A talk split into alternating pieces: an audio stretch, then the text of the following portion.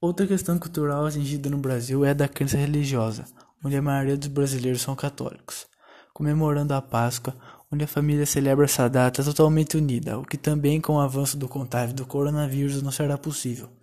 Assim mudando uma tradição bem comum entre as famílias brasileiras, e consequentemente na quaresma, período antes da comemoração da Páscoa, onde existem eventos como procissões e missas especiais, onde a concentração de pessoas é muito alta, como também as missas de fim de semana que já foram canceladas, seguindo as recomendações para evitar aglomerações de locais públicos, assim fazendo que, como missas online, sejam transmitidas nas redes sociais. Essas medidas e precauções já foram tomadas não só pela Igreja Católica, mas como em todas as outras religiões fazendo que seus cultos ou missas fossem cancelados.